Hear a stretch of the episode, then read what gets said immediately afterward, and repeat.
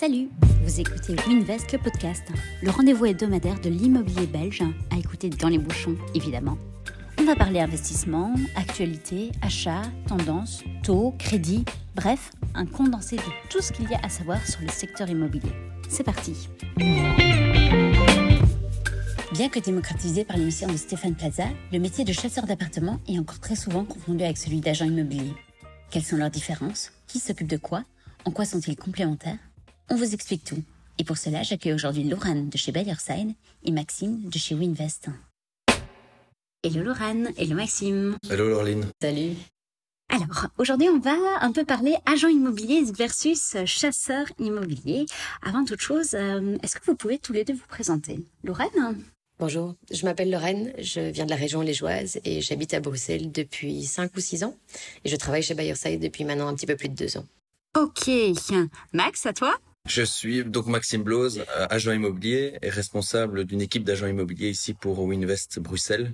Et donc moi je suis plutôt dans un rôle d'agent immobilier plus classique et donc je suis plus en contact avec le propriétaire, je travaille plus pour le propriétaire, Mhm. vendeur que pour l'acquéreur, ce qui nous différencie un petit peu avec le RAN. Moi je suis appelé par le propriétaire vendeur, pas par le candidat acquéreur. Donc le propriétaire vendeur m'appelle et me demande de venir visiter le bien pour euh, lui rendre une estimation de, son bien immobilier, qu'il occupe ou qu'il loue, peu importe.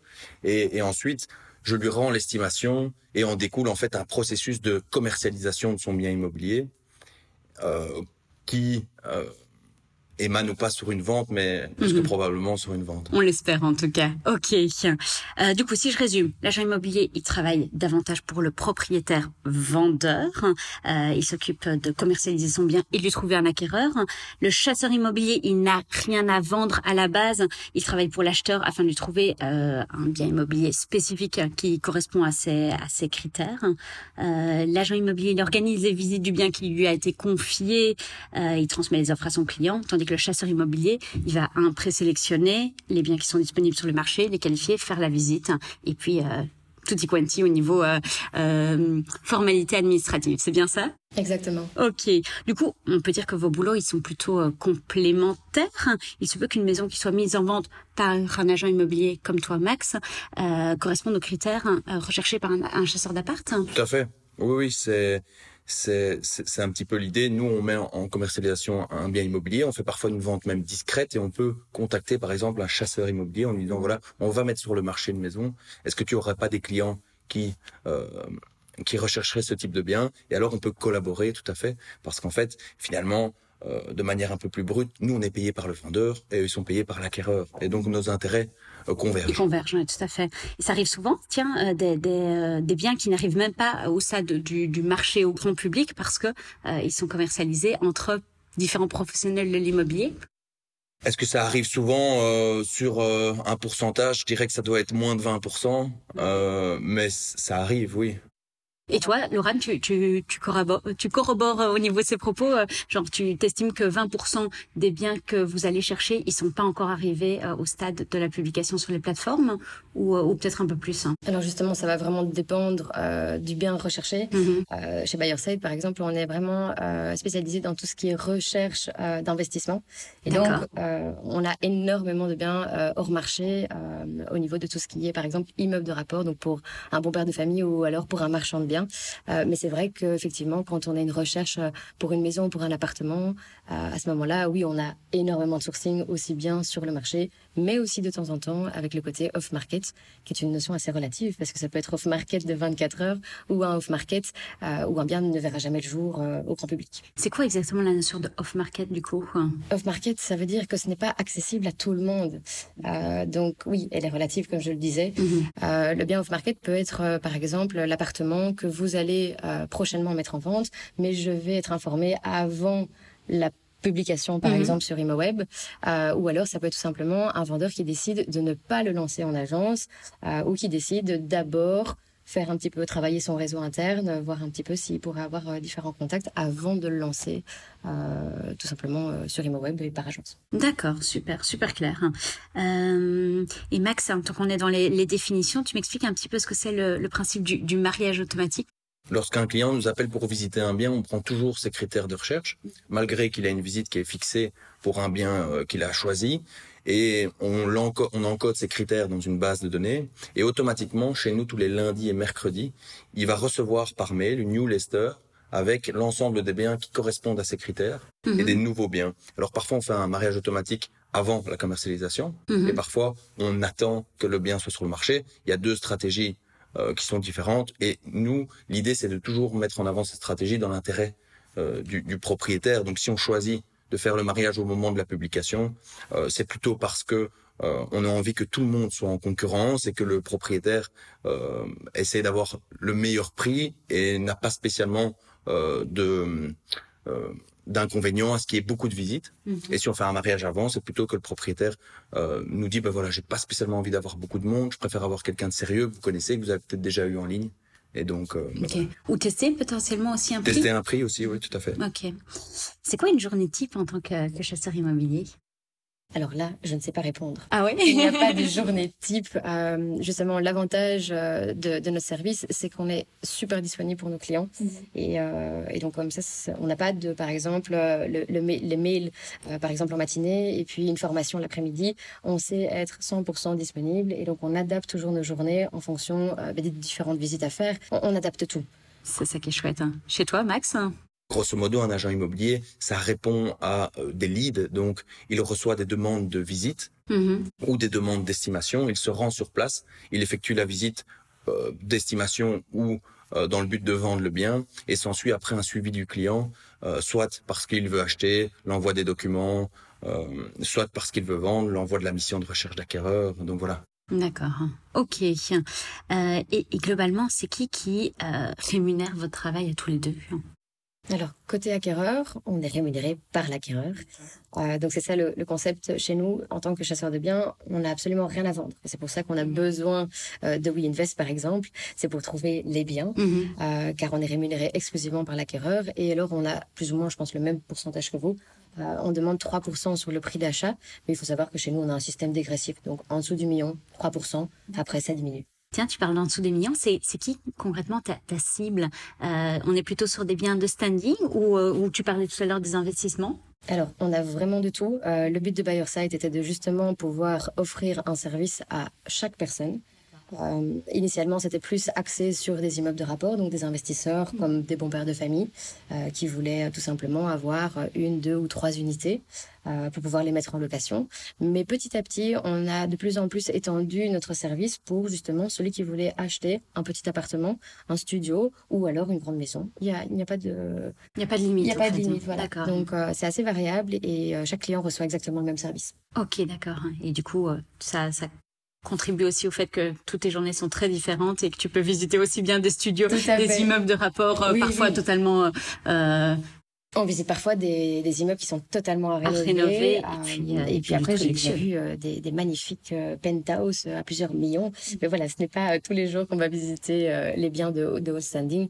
Vous me confirmez que vous êtes tous les deux rémunérés au résultat? C'est-à-dire que s'il n'y a pas de vente de ton côté, Max, et, et de, de d'achat, on va dire, de ton côté, Lorraine, il n'y a pas de, il y a pas de rémunération qui est due par le client ou il y a un minimal Alors, euh, on n'a pas de frais d'ouverture de dossier. Mhm. On est rémunéré uniquement au succès.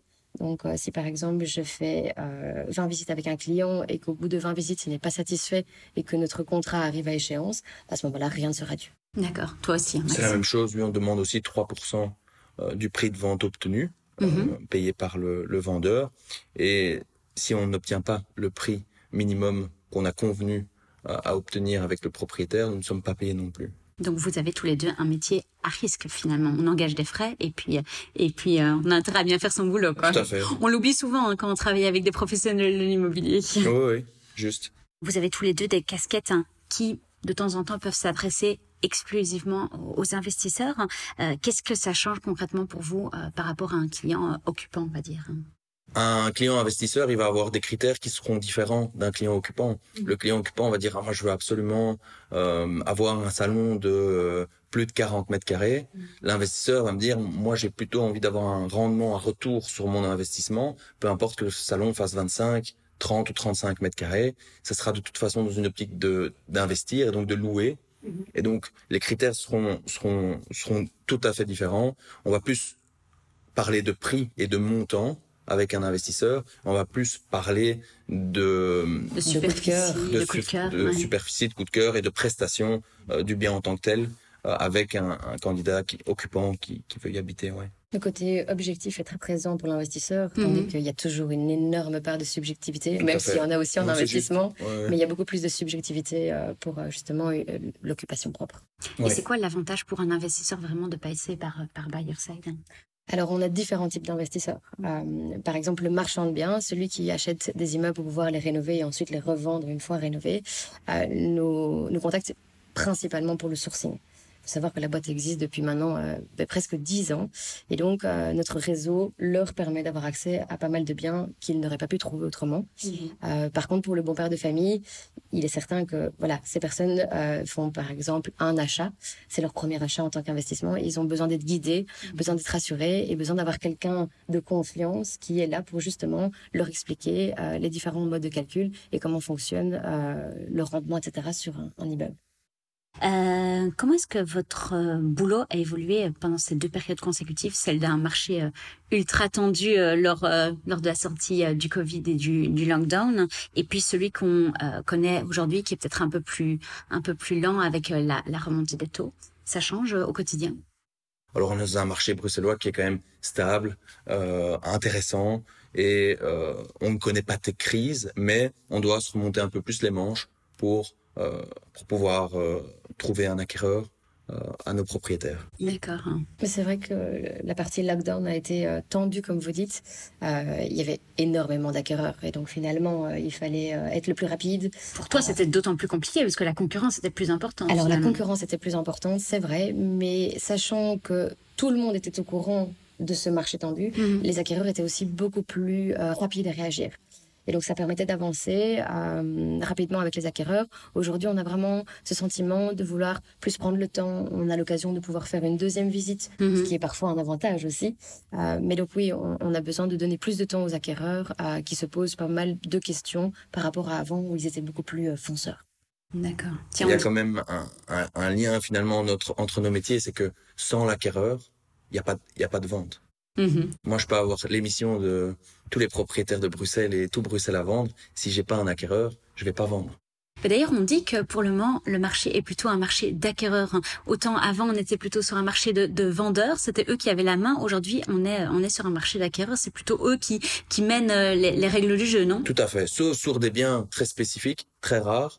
Euh, je, je, vais dire une petite maison euh, avec jardin, garage, quatre chambres, euh, autour de 500 000 euros rénovée à Bruxelles.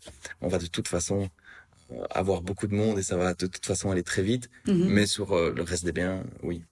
Oui, tout le monde n'est pas prêt à faire des travaux, un, de rénovation et d'autant plus de rénovation énergétique. C'est vrai que c'est assez lourd, donc il faut avoir les épaules pour, comme tu dis.